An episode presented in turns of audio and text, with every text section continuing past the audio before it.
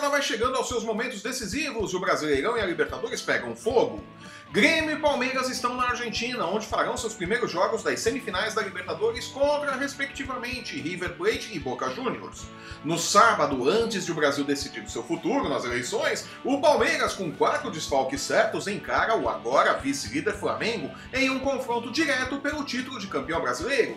Com o um empate contra o Santos no fechamento da rodada nesta segunda-feira, o Internacional caiu para a terceira colocação e viu o líder abrir uma vantagem de 5 pontos. Pelo Z4, Corinthians, Botafogo e Vasco seguem matematicamente ameaçados pelo rebaixamento e só não estão ainda no Z4 porque, acredite se quiser, há times piores que os alvinegros na Série A. Eu sou o Flávio Soares e estas são as minhas caneladas para o Ganhador.com.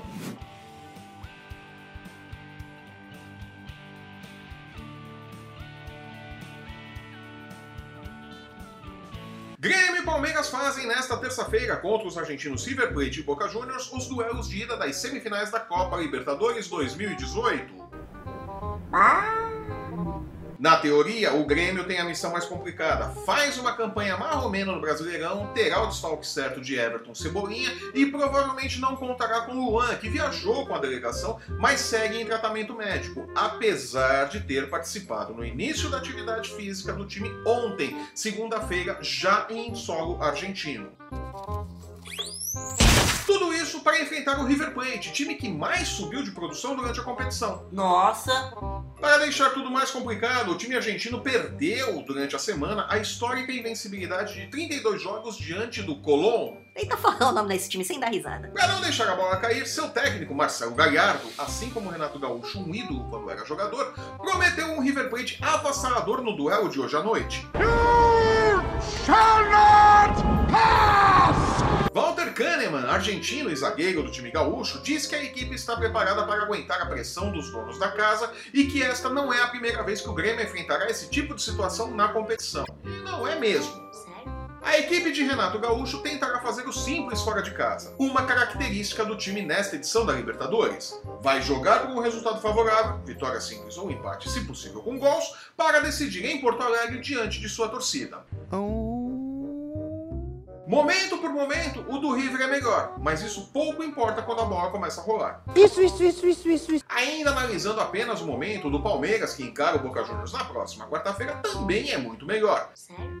Líder do Campeonato Brasileiro e repleto de jogadores que podem decidir, o Verdão se encontrou desde a chegada de Filipão e, embora tenha sido eliminado pelo Cruzeiro na Copa do Brasil, é o time a ser batido nessa temporada. Medirá forças com o Boca Juniors, time que chegou aos mata-mata da Libertadores graças exatamente à ação do Palmeiras, que venceu o Júnior Barranquilla da Colômbia por 3 a 1 na última rodada da fase de grupos, resultado que dava a classificação aos argentinos. Uma derrota ali teria eliminado o Boca Juniors, né? Uma derrota do Palmeiras.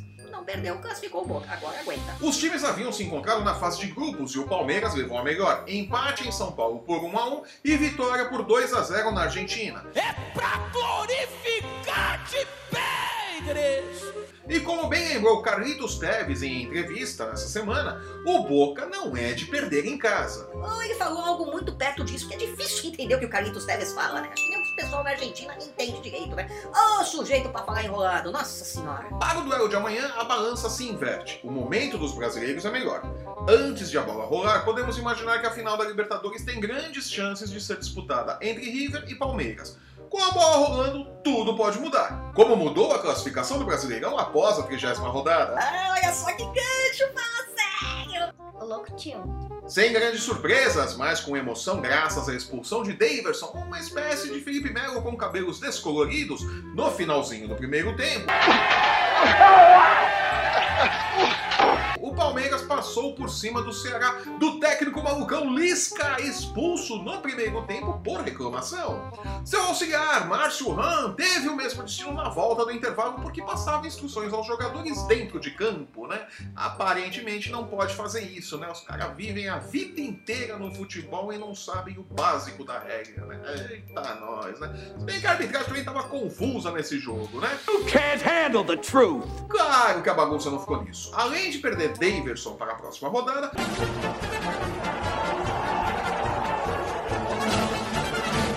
Palmeiras também não poderá contar com os suspensos Mike, Bruno Henrique e Lucas Lima, que levaram o terceiro cartão amarelo e não estarão em campo no sábado, quando o Verdão enfrentará o Flamengo em um jogo de seis pontos na luta pelo título de campeão brasileiro, né? E vai lembrar que esse jogo aí do Palmeiras será, vai dar pano pra manga, né? Saiu todo mundo reclamando da arbitragem, né? O Lucas Lima tomou cartão sem ter feito falta. A coisa vai ficar feia, né? Vai ser a semana o Palmeiras reclamando. Aí a arbitragem vai chegar pressionadinha, pressionadinha pro jogo, né? Vamos ver o que, que vai acontecer. Não pode. Com mais uma goleada 4 a 0, o Flamengo não tomou conhecimento do Paraná, que inclusive já assinou os papéis de entrada para a Série B 2019, né? Bom, acho que eu vou pra casa. Com o resultado, o Rubro Negro assumiu a vice-liderança, 4 pontos atrás do Palmeiras. O confronto direto do próximo sábado pode deixar a diferença em apenas um ponto, o que manteria o Verdão na situação de depender apenas de suas forças para ser campeão. Mas, inevitavelmente, aumentaria a pressão em cima da equipe que, bem ou mal, foi eliminada da Copa do Brasil quando, pressionada, precisou definir o resultado. Né? Lembrem-se bem. Esta situação, Palmeiras e Flamengo na briga pelo título, só é possível graças ao Internacional, que ao empatar com o Santos no fechamento da trigésima rodada, confirmou seu mau momento na temporada. Foram apenas oito pontos conquistados nos últimos 15 possíveis. Tá brincando, né? E caiu para a terceira colocação, cinco pontos atrás do líder e quatro à frente do São Paulo, equipe que fecha o G4. O Colorado não diz adeus ao título, mas sabe que as chances ficaram muito reduzidas lá. Bastante, viu? Puxa, como perdeu o rendimento o Inter? Nossa senhora. Na outra ponta da tabela, Corinthians, Botafogo e Vasco lutam contra o Z4. 19 colocado no retorno, o Timão estaria rebaixado se apenas a pontuação desta fase fosse válida. Estaria acompanhado da Chapecoense, 17, do Sport, 18, e o Paraná, 20, a única constante na tabela do Brasileirão em qualquer turno, né? Paraná! Bring out today.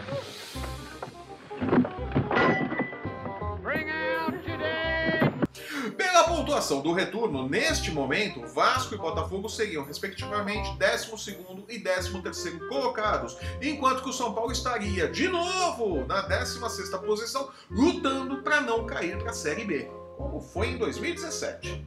Ô louco tio. Como os pontos do primeiro turno também entram na conta, a situação do Corinthians é, neste momento, menos complicada.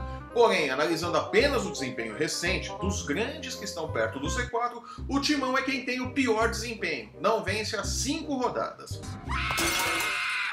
A distância de 5 pontos para o Ceará, que tem um jogo a menos, não é confortável. E embora seja improvável, o novo rebaixamento do Corinthians não é impossível. Fica esperto, galera. Com 34 pontos, o Vasco tem uma situação pior. Pode ser alcançado pelo Ceará, que fará o jogo adiado contra o Cruzeiro nesta semana, podendo chegar aos mesmos 34 pontos do time de Alberto Valentim.